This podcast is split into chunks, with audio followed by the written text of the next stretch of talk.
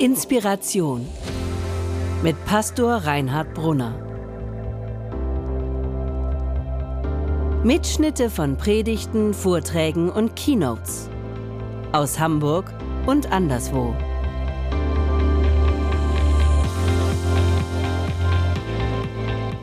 Einerseits könnte man sich ja Jahr für Jahr daran stören, dass es die kommerzielle Schokoladenseite ist, die das christliche Fest, das wichtigste christliche Fest dominiert.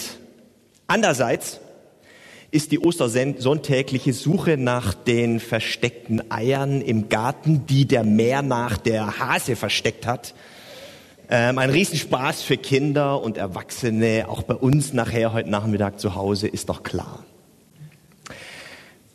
Darüber hinaus, Suche ist in dem Zusammenhang ja eigentlich auch ein ganz gutes Stichwort.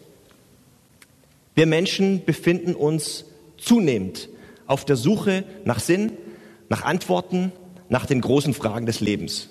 Junge wie alte, quer durch die Generationen. Nur bieten halt im Garten gefundene Eier nicht, in der Regel nicht, die Antworten, die wir dabei suchen. Das ursprüngliche Osterfest schon. Gott zeigt uns an Ostern seine bedingungslose Liebe zu uns Menschen, reicht uns versöhnend die Hand, bietet uns Vergebung und Neuanfang an und eine tolle, große Perspektive. Das ist doch was. Das alles will aber gesucht und dann auch gefunden werden. Man könnte jetzt viel Zeit dafür aufwenden, zu überlegen, warum der ursprüngliche Inhalt von Ostern so dermaßen verschütt gegangen ist. Man könnte sich aber auch einfach auf den Weg machen, die alte Geschichte neu zu entdecken. Denn unter den Bergen von Schokohasen und bunten Eiern ist sie noch da die alte Geschichte und will von uns entdeckt werden. Wenn ihr mögt, wenn Sie mögen, können wir gleich loslegen. Ich habe ein paar Bilder mitgebracht. Die meisten sind aus diesem Büchlein von Thomas Jussen und Peter äh, Karliczek vom Hasen zum Himmel.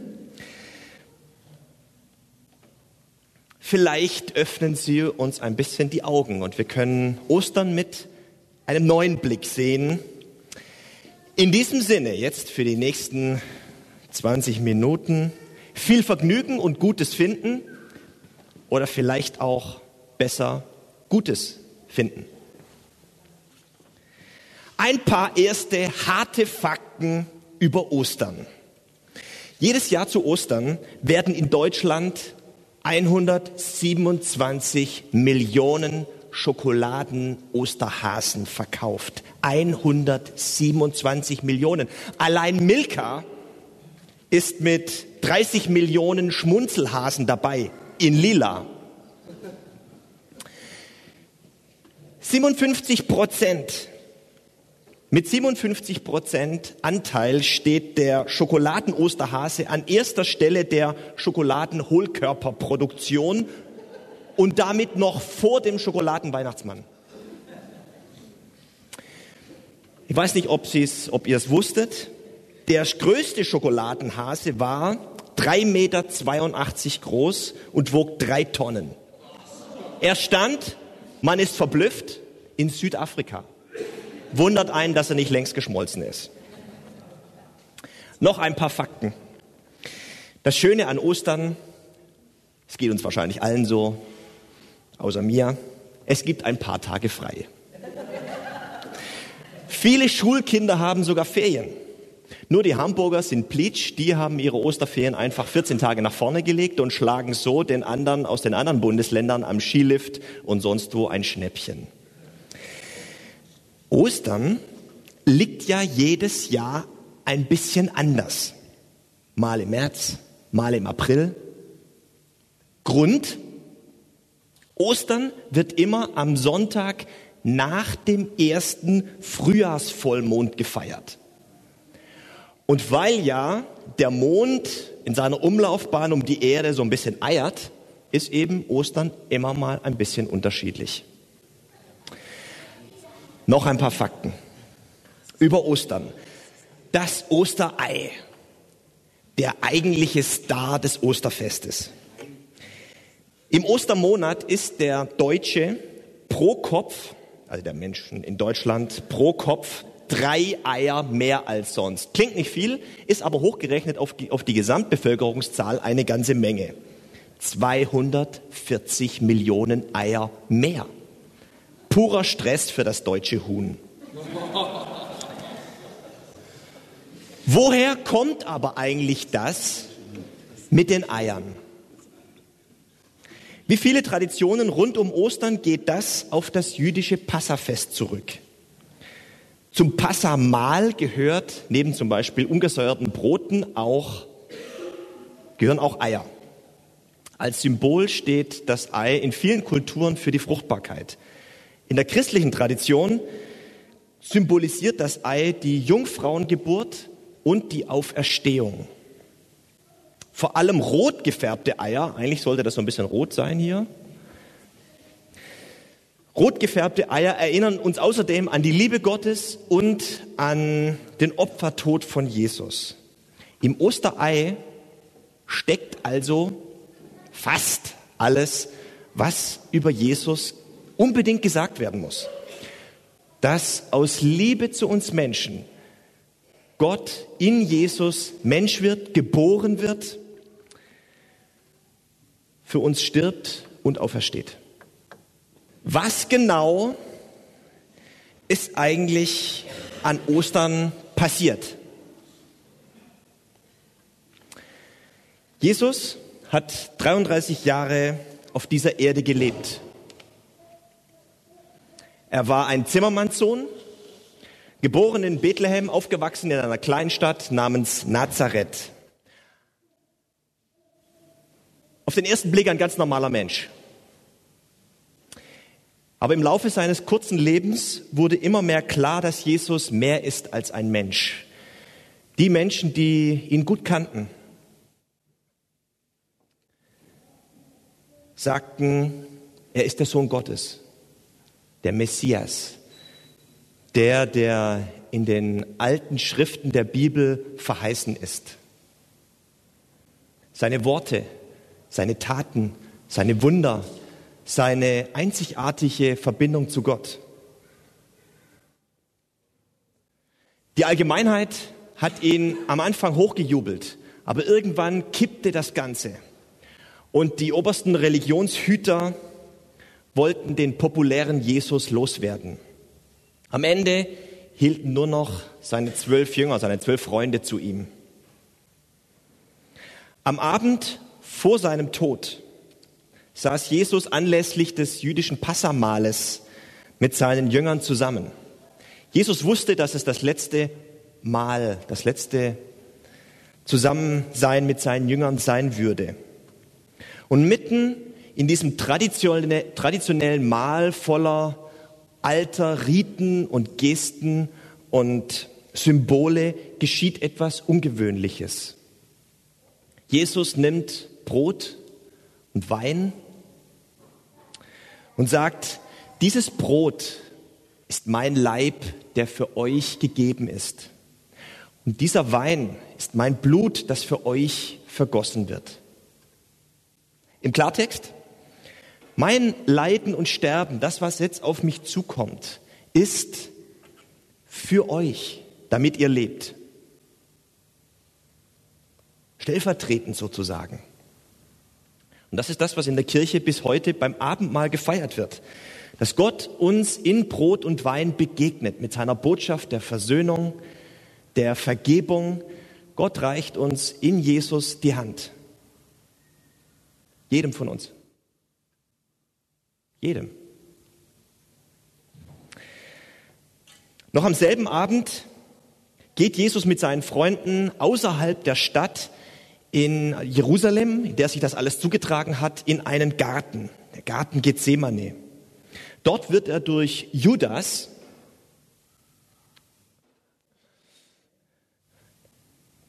Das ist das, was am Karfreitag, am Gründonnerstagabend alles passiert ist.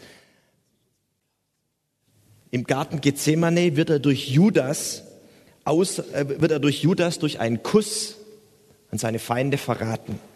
Sie nehmen Jesus fest, schleppen ihn vor den jüdischen Hohen Rat, das ist ganz da unten, dann zu Pilatus, dem römischen Statthalter, dann zu König Herodes, dann wieder zu Pilatus, der soll endlich das Todesurteil aussprechen.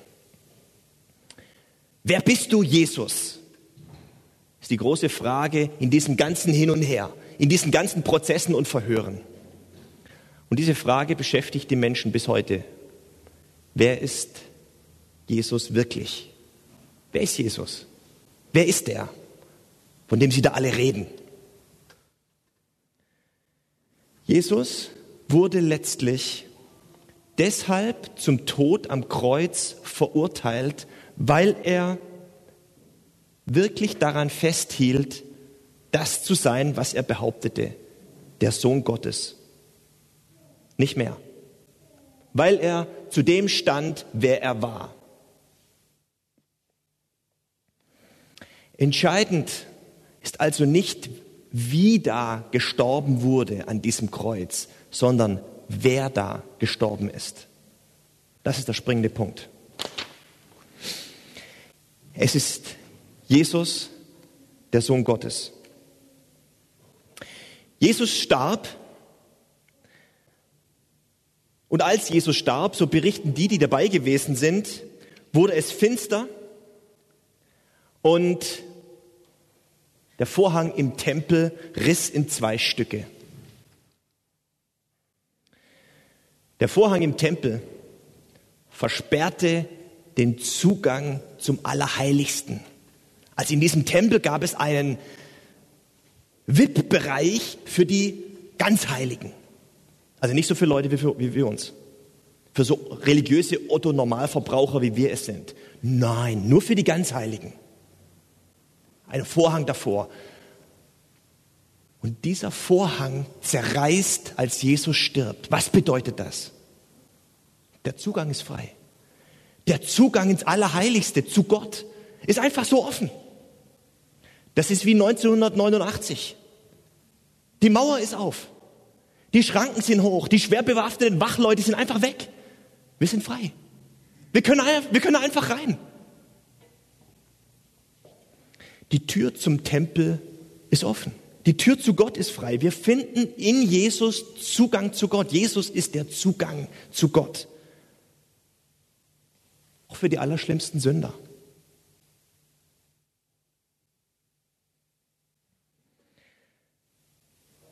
Als Jesus qualvoll am Kreuz gestorben ist, wurde er vom Kreuz abgenommen, in Leintücher eingewickelt in dieses Höhlengrab gelegt und ein schwerer Stein davor gewälzt. Am Ostersonntag, nach jüdischer Zählweise nach drei Tagen, fanden Zeugen das Grab geöffnet, die Leintücher abgewickelt und das Grab leer. Wir haben diesen Bibelbericht von Victoria eben gehört der Bericht der ersten Zeugin.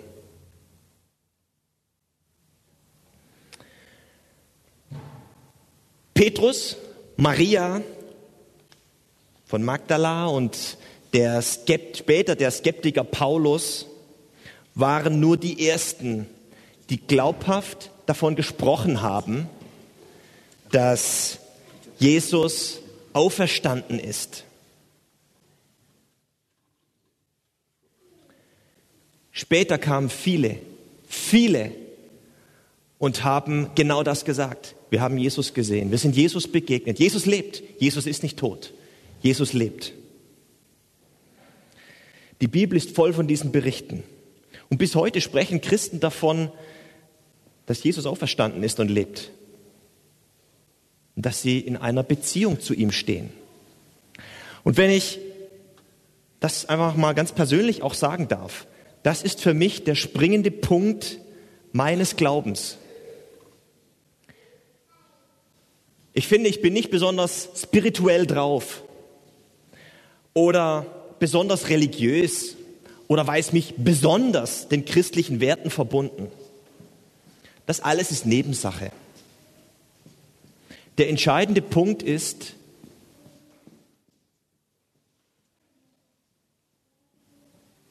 der entscheidende Punkt ist, ich lebe mit Jesus Christus. Er ist auferstanden, er lebt. Ich habe, ich weiß um eine innere Beziehung zu ihm.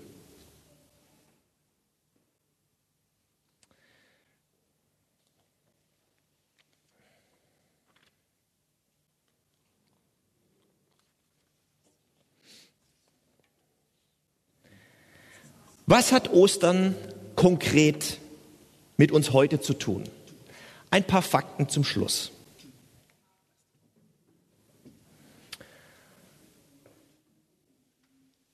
Ein Kreuz besteht aus einer vertikalen und aus einer horizontalen.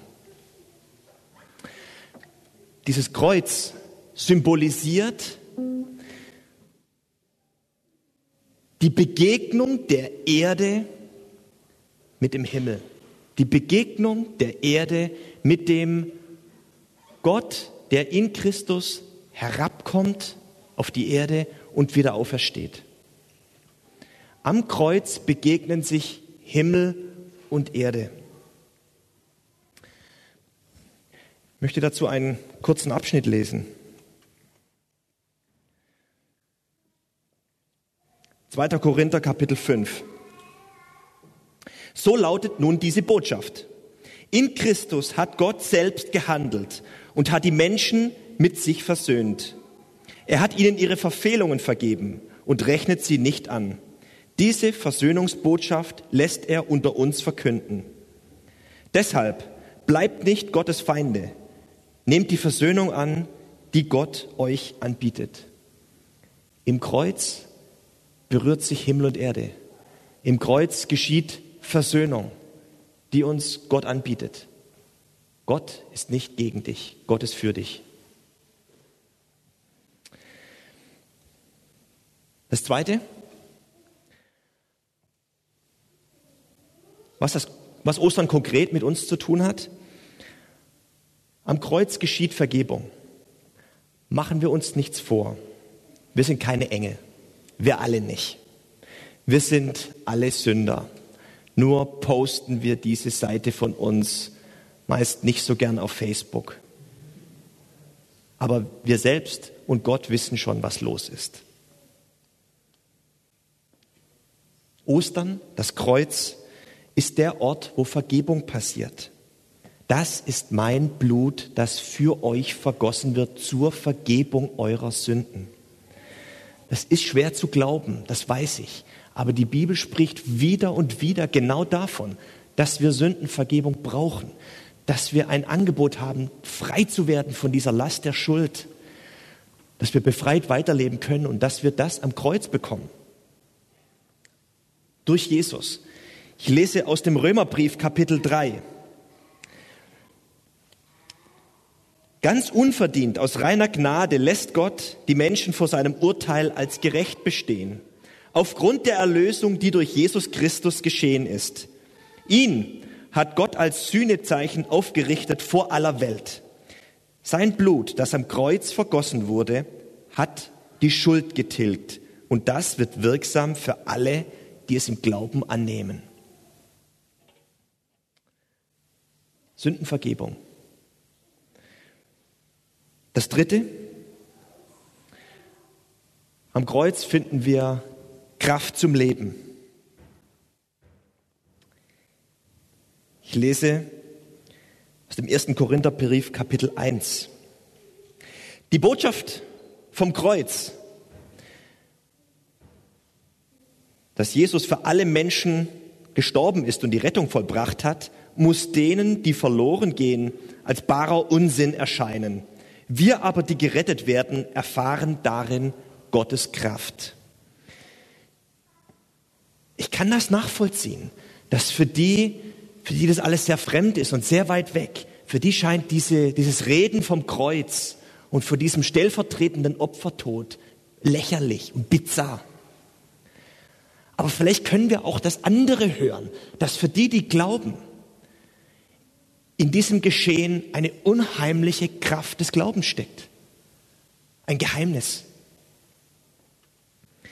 Liebe ist die stärkste Kraft dieser Welt.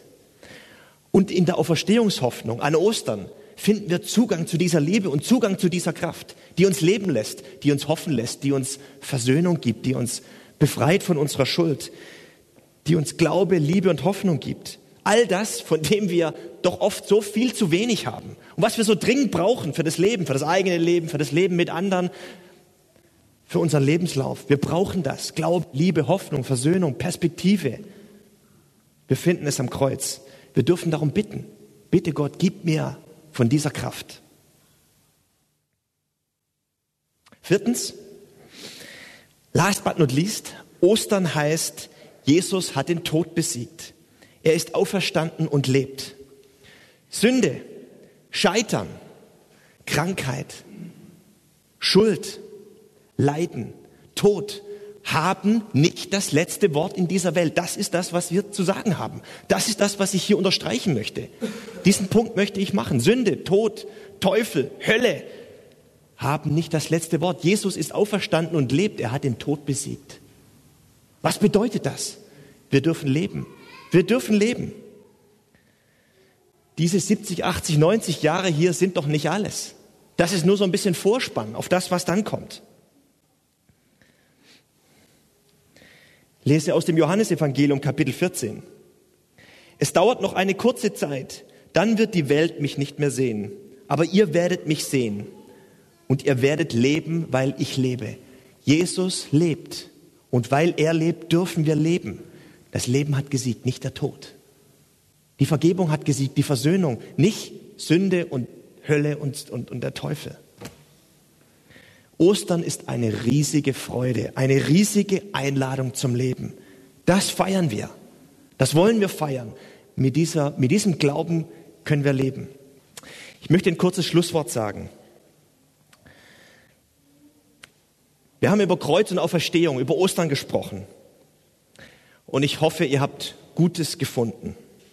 Vielleicht das ein oder andere mit neuen Augen gesehen bei diesen Fakten über Ostern.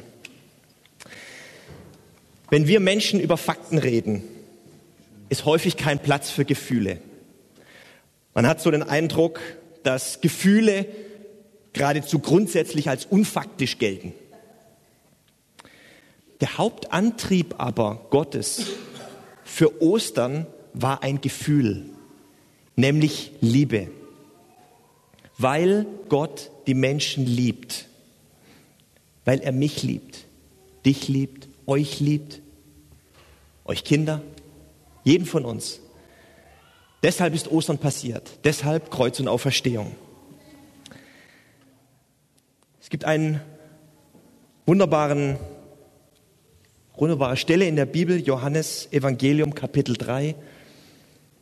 Unten steht es in verkürzter Form. Gott hat die Menschen so sehr geliebt, dass es seinen einzigen Sohn gab. Nun werden alle, die sich auf den Sohn Gottes verlassen, nicht zugrunde gehen, sondern ewig leben. Jesus sandte seinen Sohn nicht in die Welt, um die Menschen zu verurteilen, sondern um sie zu retten.